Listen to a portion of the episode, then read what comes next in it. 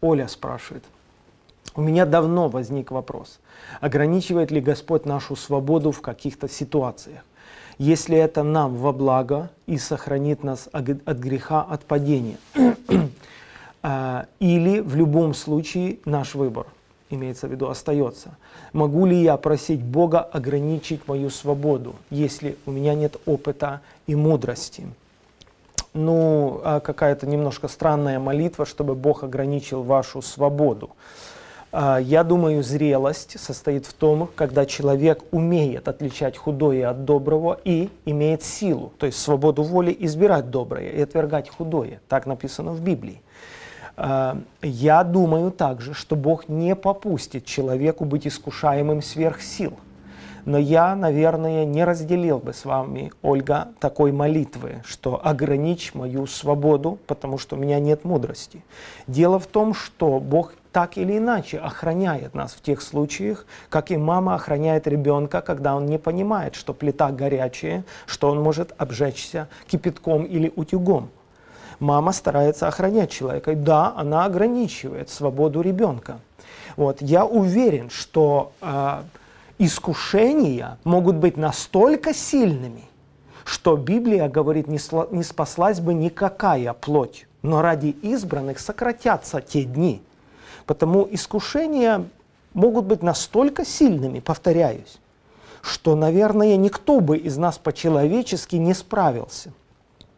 И потому, когда тот же Лот, о котором мы говорили, мучился в праведной душе своей, видя и слыша дела беззаконные, то Бог понимал, что не просто э, вот атрофировал его как человека, его чувства, и его не интересовали эти люди, Э, и он не страдал и не мучился, живя в этом садомском разврате, ежедневно видя и слыша это все вокруг. Нет, Бог понимал, что есть единственный путь его спасти, это просто забрать его из среды. Это то, что произойдет в последнее время, когда будет невыносимо. Просто на земле произойдет восхищение церкви. Бог просто восхитит. Просто восхитит, как, как Еноха. Восхитил. И не стало его. Он ходил с Богом, Бог забрал его, его не стало. И я верю в восхищение церкви, и я верю, что Бог нас восхитит, потому что знает Господь, как избавлять благочестивых от искушения. Если уж очень не в моготу, Бог восхитит вас, Ольга или другой человек, или меня. Я верю, что Бог знает, как избавлять благочестивых от искушения. Но то, что у нас всегда будут искушения, это факт. Нет ни одной молитвы, Господи, э, не дай мне искушения. Если мы читаем в молитве «Отче наш», «Избав нас от лукавого, не введи в искушение», то там смысл в другом. Не дай мне впасть в искушение, дай мне пройти сквозь искушение, которым я подвергаюсь. Потому что Иисус Христос был ведом Духом в пустыню для искушения от дьявола, а не от искушения. Представьте, чтобы Бог спасал Иисуса от искушения. Давайте допустим такую теорию. Дьявол хочет искушать Иисуса, а Бог раз его и не допускает. Иисус искушается властью, а Бог раз ему и не допускает такого искушения. Иисус бы никогда не закалился. Он бы никогда не смог в этой борьбе отстаивать свои принципы.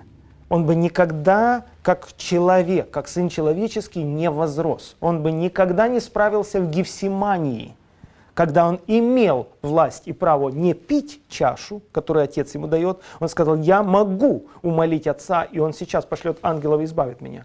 Но он шел, как написано, но он сказал, не моя воля, не твоя. Иисус бы никогда не обрел такой внутренней силы победить себя и подчинить себя Отцу, если бы не эти искушения.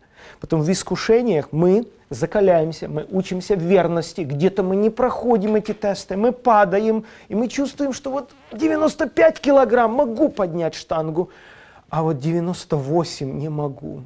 Не могу, вот мой предел, вот моя граница. Потом я 6 месяцев тренируюсь, и я теперь говорю, я могу 100 килограмм отжать штангу, но больше не могу.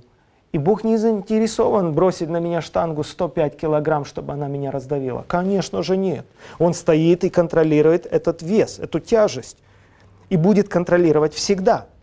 Но он заинтересован, чтобы 100 килограмм на меня повесить. Он заинтересован, чтобы мои мышцы не атрофировались, чтобы я развивался, чтобы я был в форме, чтобы я понимал, что жизнь на Земле — это борьба. И потому эти все ситуации, они будут, мы их не избежим. Другое дело, как мы через них проходим, помогает ли нам Бог? Разумеется, однозначно. Разве есть необходимость это доказывать?